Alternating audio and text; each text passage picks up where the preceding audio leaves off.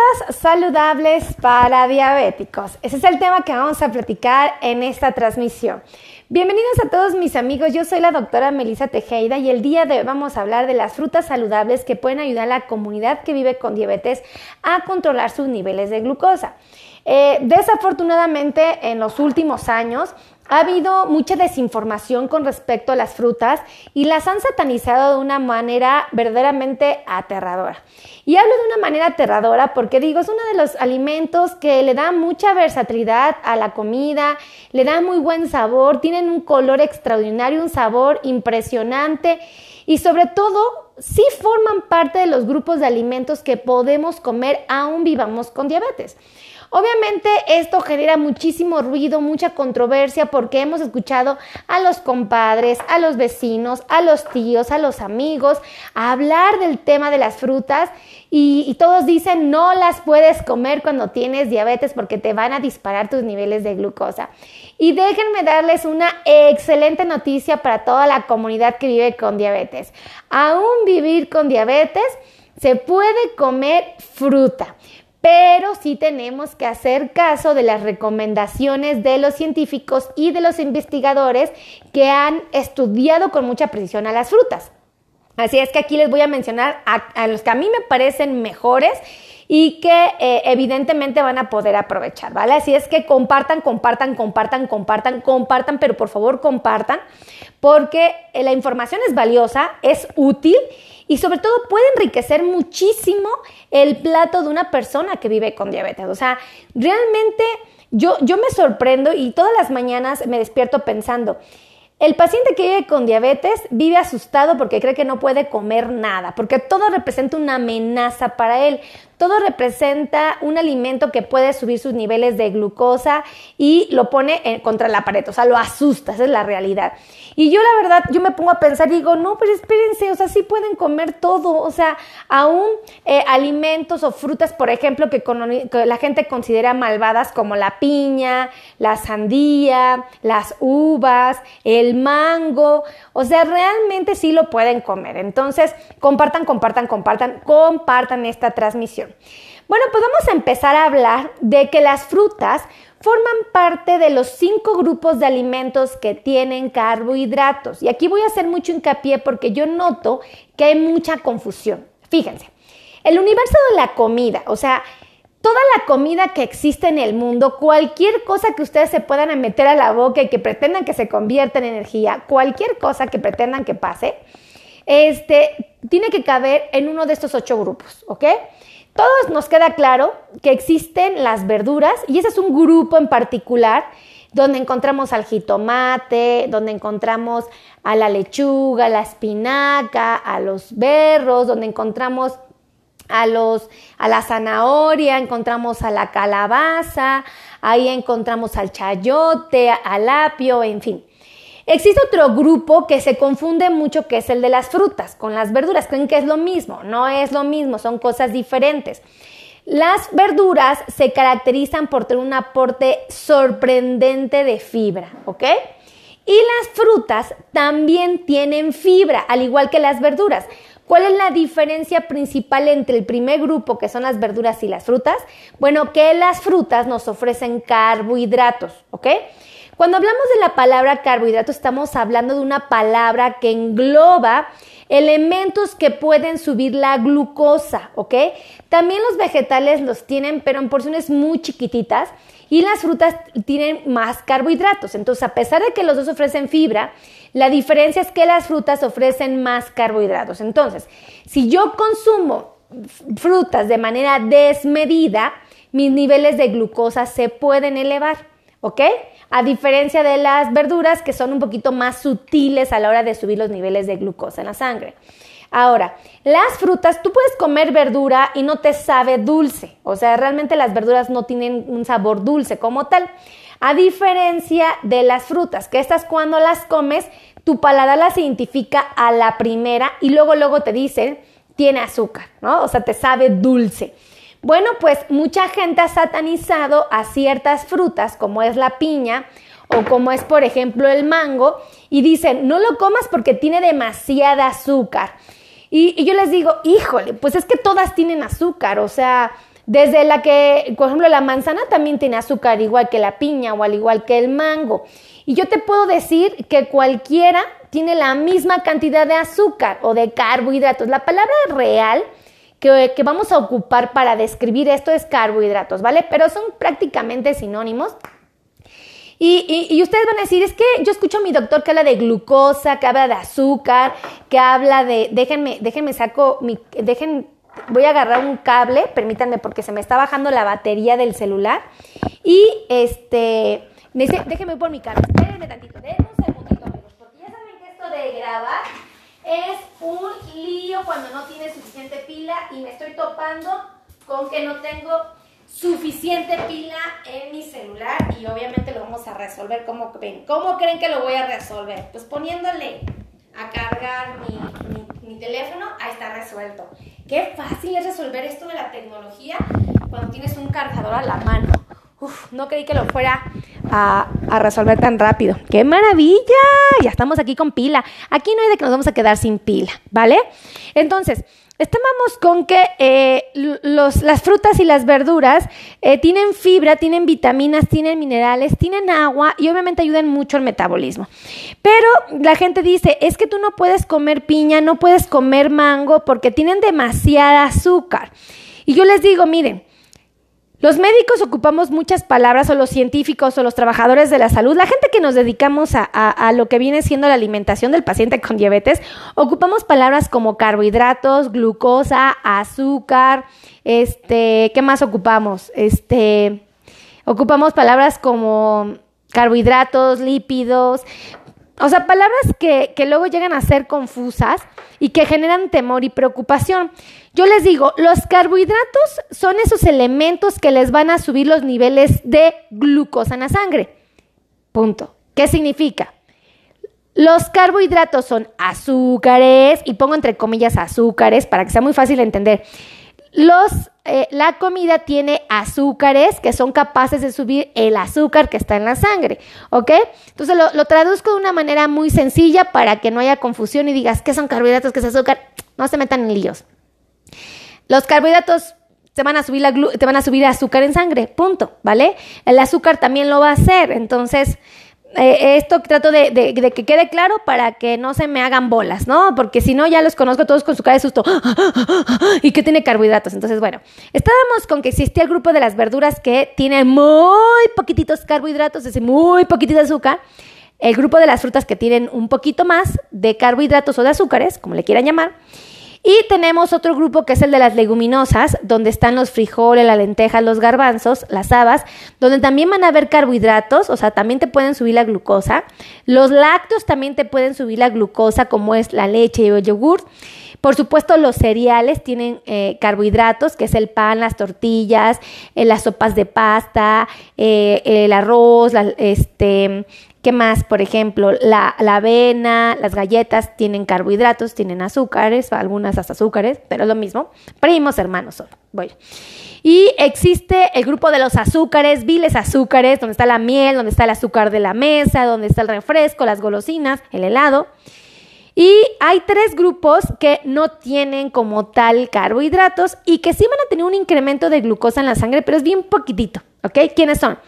Las proteínas, los vegetales y em, las grasas, ¿ok? Entonces, eh, estos tres son como que se pueden comer con un poquito más de confianza en el sentido de que no van a subir o disparar los niveles de glucosa. Entonces, las frutas forman parte de los ocho que sí van a tener una repercusión directa en los niveles de glucosa. Pero ¿por qué les puedo decir que sí los pueden comer aún tengan diabetes? Bueno, porque las frutas tienen fibra. ¿Y qué es fibra? O sea, doctora, no me queda claro. Ahí les va. La fibra es un elemento que nosotros comemos y que llega al estómago y al intestino y envuelve a los carbohidratos. Ejemplo,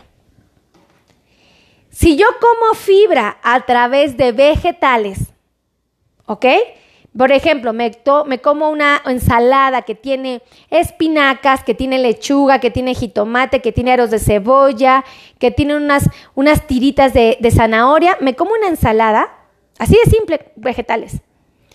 y después me como, por ejemplo, una torta de pollo, eh, eh, ¿Dónde están los carbohidratos? En el pan, ¿verdad? En la torta, en el pan, en el bolillo.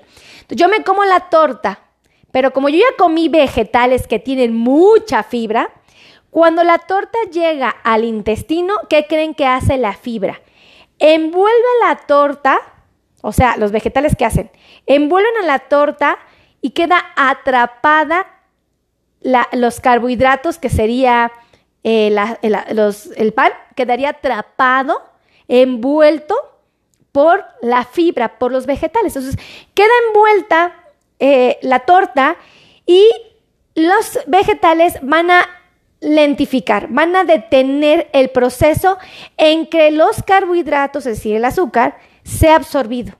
O sea, si yo no me como los vegetales que tienen fibra, cuando yo me como la torta, la torta rapidísimo sube mis niveles de glucosa, rápido los, los eleva, porque los carbohidratos del pan rápido lo elevan. Ajá.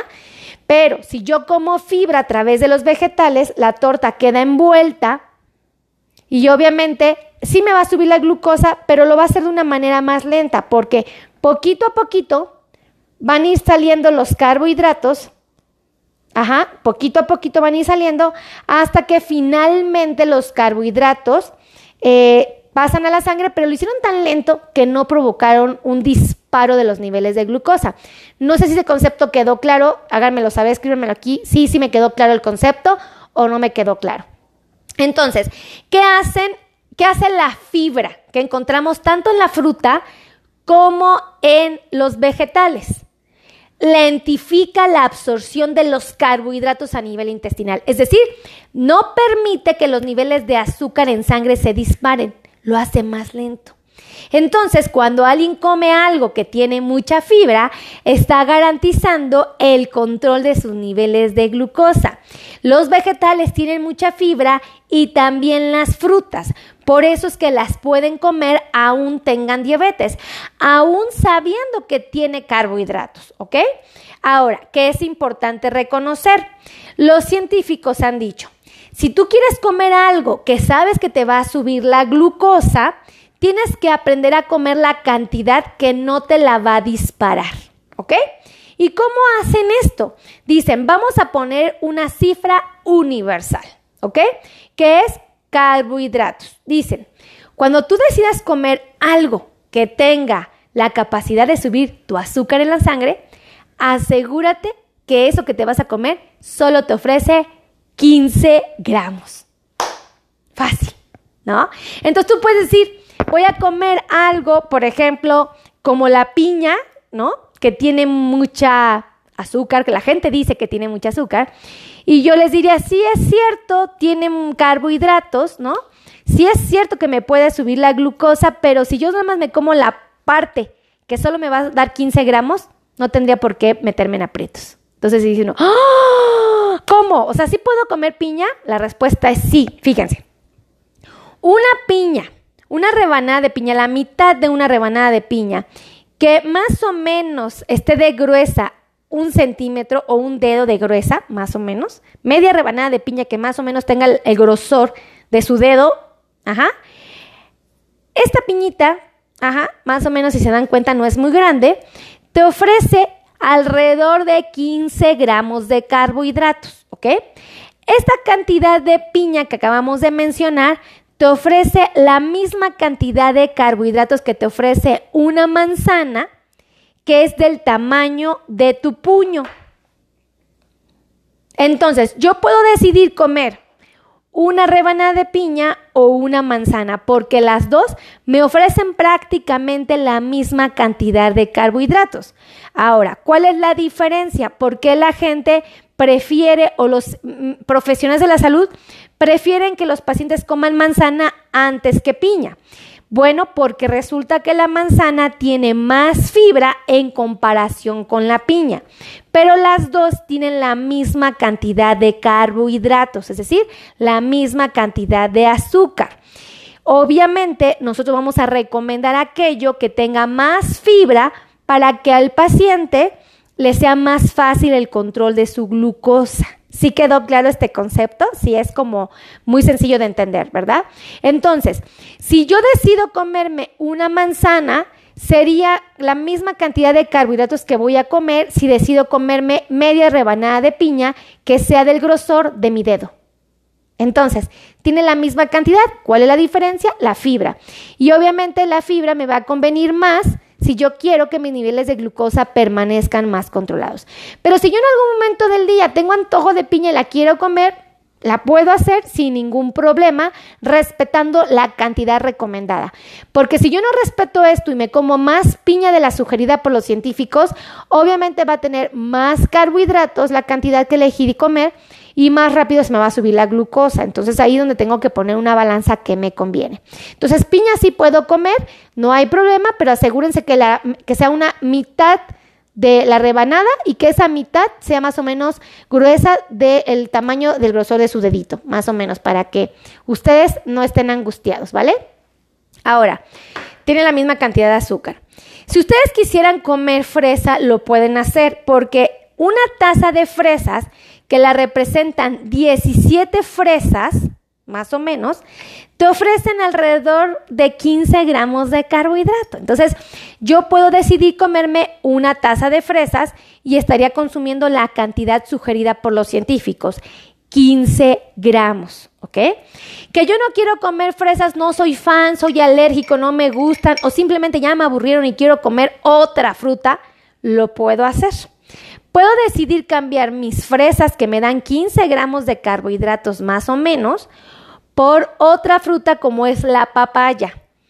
La cantidad de papaya que yo me puedo comer es más o menos la que quepa en una taza medidora de 240 mililitros. Yo compro mi taza medidora en Walmart, corto mis papaya en cubitos y la meto en la taza.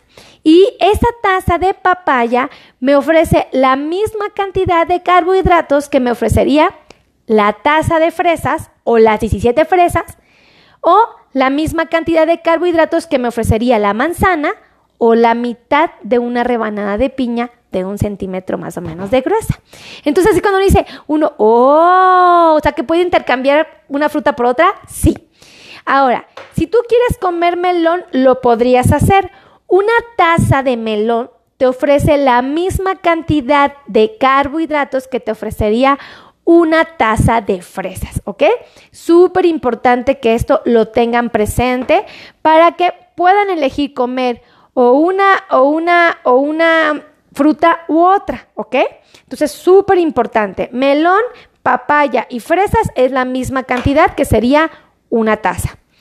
Que yo quiero comer sandía, también la pueden comer, les recuerdo, comerse una sandía en cubitos y que quepa en una taza medidora es la misma cantidad de carbohidratos que te ofrecería comerte una manzana o una taza de papaya o una taza de melón o la mitad de una rebanada de piña. Entonces, pueden hacerlo sin miedo. Todas son buenas, las frutas todas son maravillosas.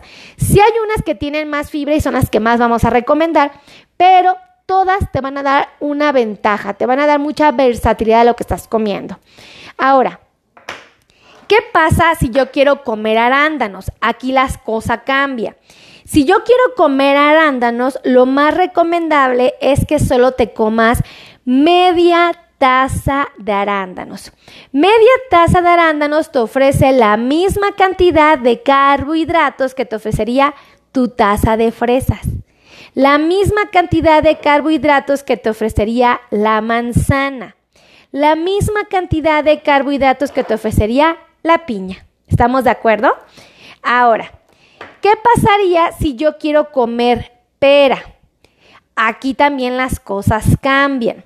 Si yo decido comerme una pera completa, me estaría comiendo dos porciones de fruta, porque lo más recomendable es que solo te comas la mitad de una pera. Esta pera te ofrece 15 gramos de carbohidratos, o sea, la mitad de media de, de una pera te ofrece 15 gramos. ¿Estamos de acuerdo? Entonces, súper importante que lo tomen en cuenta, ¿ok? Media pera te va a ofrecer la misma cantidad de carbohidratos que te ofrecen media taza de arándanos. Te va a ofrecer la misma cantidad de carbohidratos que te ofrecería la taza de fresas, la taza de melón, la taza de papaya. ¿Estamos de acuerdo? Hasta aquí hay dudas. Escriban aquí abajito si hay dudas, ¿eh? Yo quiero saber, porque igual estoy platicándoles y no me están entendiendo y yo me sigo y resulta que no. Ahora, la pera, si tú la quieres comer lo puedes hacer, pero solamente media pera para que respetes la porción, que es 15 eh, gramos de carbohidratos. ¿Estamos de acuerdo? Ahora, si tú no quieres comer pera y quieres comer plátano, lo puedes hacer, pero debes de saber que medio plátano tabasco es la misma cantidad de carbohidratos que te va a ofrecer una taza de fresas. Lo mismo que te ofrece una taza de papaya, una taza de melón, una taza de sandía o una manzana. Por eso tienen que aprender a identificar esto, porque si tú te comes un plátano completo, ¿cuántas porciones de frutas estarías comiendo? Dos. ¿Cuántos carbohidratos habría en un plátano completo? 30, porque la mitad son 15 y la otra mitad 15. Entonces, tú tienes que identificar que cuando el doctor te está diciendo, puedes comer algo que tiene carbohidratos, él está pensando que lo que vas a comer es una cantidad aproximada de 15 gramos, ¿ok? Hasta aquí está bien el concepto, hay dudas. Pónganme si hay dudas aquí abajito, escríbanme cuál es su fruta favorita. A mí me encantaría saber cuál es su fruta favorita. Ahora, ¿Qué es importante resaltar? Si yo no quiero comer plátano, yo tengo antojo de las ciruelas pasa. Amo las ciruelas pasa, doctora, son mis favoritas. Cómanselas, no les tengan miedo. Yo sé que cuando ustedes las comen les saben dulces. Bueno, esto es la dulzura de la fruta. Es cuando empiezan los conceptos ahí a ponerse. Dominico me pone a Anita, ¿ok? Pónganme cuál es su fruta favorita. Escríbanme en los comentarios cuál es su fruta favorita. Fíjense, si ustedes quieren comer ciruelas pasas, ustedes pueden comerse hasta siete piezas, ¿ok? Siete ciruelas pasas representan la misma cantidad de carbohidratos que representa la manzana. O sea, 15 gramos. ¿Estamos de acuerdo? Esto es bien importante porque ustedes pueden decidir comerse o siete ciruelas pasas o una manzana. ¿Estamos de acuerdo? Entonces, súper importante que sepan esto. Si ustedes quieren comer naranja, también lo podrían hacer. Una naranja te ofrece la misma cantidad de carbohidratos que te ofrece una manzana. ¿Cuál es la diferencia? La cantidad de fibra, pero bueno, eso es otro tema. Entonces, fíjense, una naranja te puede ofrecer la misma cantidad de carbohidratos que te ofrece una manzana, que son alrededor de 15 gramos, ¿ok? Pero ojo, cuando alguien coma manzana, lo recomendable es que la mastique. Por ningún motivo la puede volver jugo de naranja, porque al momento de que la vuelve jugo, las cosas cambian. Y no se sorprendan si sus niveles de glucosa se elevan. Les repito, la naranja se come a mordidas o a gajos. Por ningún motivo se debe devolver jugo de naranja. ¿Ok? ¿Estamos de acuerdo? Que quede bien claro ese concepto, porque luego no quiero que a rato me anden diciendo, ¡Ah! doctora, yo me tomé un jugo de naranja, un litro de jugo de naranja y pensé que era bueno. No, no es bueno tomarse un jugo de naranja por ningún motivo, excepto que estés en una crisis como una hipoglucemia. Si no estás en una hipoglucemia, a medida de lo posible, evítenlo.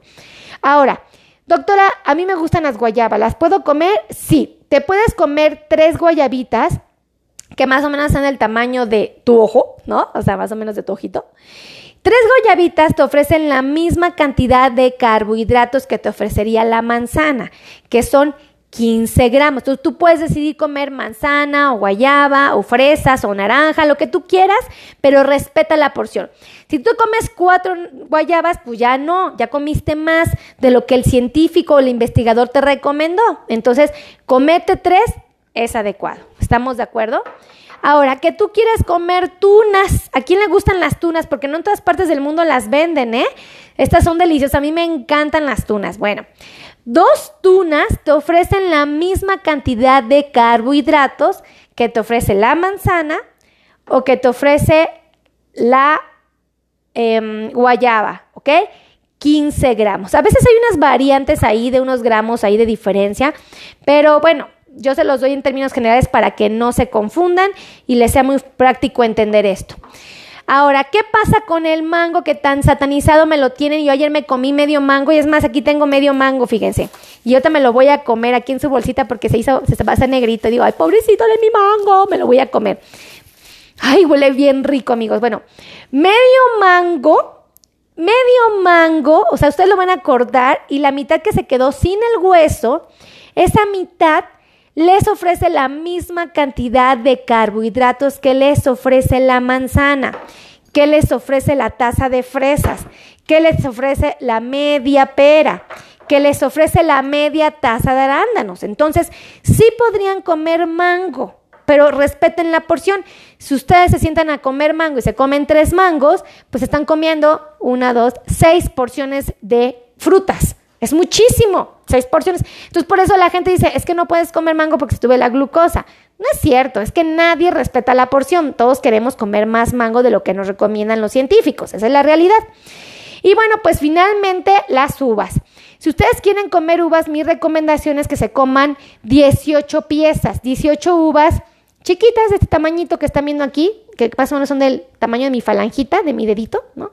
Ahí está. Entonces, 18 piececitas se pueden comer y te ofrecen la misma cantidad de carbohidratos que te ofrecería la manzana, las tres guayabas, la naranja, las dos tunas, la media taza de arándanos. Entonces, no significa que ninguna fruta vaya a estar prohibida. Todas se pueden comer, pero hay que respetar la porción recomendada por los científicos. Aquí voy a hacer mucho hincapié porque ya los conozco, que luego no me hacen caso y por no hacerme caso, eh, le creen a la comadre y la comadrita bien linda les dice que no pueden comer plátano y no comen plátano y andan por el mundo tristeando porque dicen que está prohibido el plátano. No, no está prohibido, solo tenemos que aprender a comerlo. Y hay estrategias muy específicas para garantizar que el plátano o cualquier fruta no nos va a subir la glucosa. Y es combinarla muchas veces con grasas con proteínas. Por ejemplo, te puede ayudar mucho que la comas antes de comer, eh, por ejemplo, una fruta, que te comas una porción chiquitita de, de brócoli, ¿no? O sea, así chiquitito, poquitito brócoli te lo comes, tiene mucha fibra, luego te comes la fruta que también tiene fibra, pero tiene carbohidratos, y luego te comes, por ejemplo, las nueces, y entonces esto hace que más difícil sea para tu cuerpo que los niveles de glucosa se eleven. Entonces, son tips que yo les transmito que yo espero que les sirvan. Y finalmente, si a ustedes les sirven, compartan, compartan, compartan, compartan, compartan esta transmisión. Y a todos aquellos que les interesa agendar una cita con un médico especialista en control de diabetes, o que quieran agendar una cita con un nutriólogo especialista en diabetes, o simplemente ustedes tienen dolores neuropáticos y ya dicen, ya no aguanto mis calambres, mis piquetes, mis adormecimientos, mis ardores, mi quemazón, mi fialdad, mi entumecimiento, mis dolores en los pies, les puedo sugerir que agenden cita con un especialista en dolor neuropático. O sea, de verdad, los hay y hay muchísimos. Entonces, les voy a dar los teléfonos donde ustedes pueden agendar citas presenciales, pueden venir al consultorio y con mucho gusto los atendemos, o pueden ser citas virtuales, ¿ok? Es decir, que pueden agendarlas a través del celular o la computadora, ¿vale? Ahí les van los teléfonos para que agenden citas. También ahí tenemos podólogos especialistas en diabetes. Aquí tenemos los mejores, no es por nada, pero aquí están. Ahí les van los teléfonos. 55 82 16 24 93 es el número de WhatsApp donde pueden agendar citas. Los números de oficina, ahí les van. 55 90 01 19 99 y el otro teléfono es el 55 26 51 6107, ¿ok? No hay excusa, no hay pretexto. Nosotros estamos aquí en la Ciudad de México, en el World Trade Center. Aquí estamos trabajando para ustedes. Así es que atiéndanse, cuídense, vale la pena. Eh, el, el, atenderse y estar al pendiente de nuestra salud es la herramienta más valiosa que tenemos para poder preservar eh, nuestro bienestar y sobre todo llegar a la vejez en las mejores condiciones. ¿eh? Créanme que esto es posible y es muy fácil. Obviamente va a requerir de conocimiento, pero se puede. Así es que agenden su cita. Los quiero mucho, que Dios me los bendiga, me los preserve y nos estamos viendo en la siguiente transmisión. Los amo mil, de verdad. Adiós.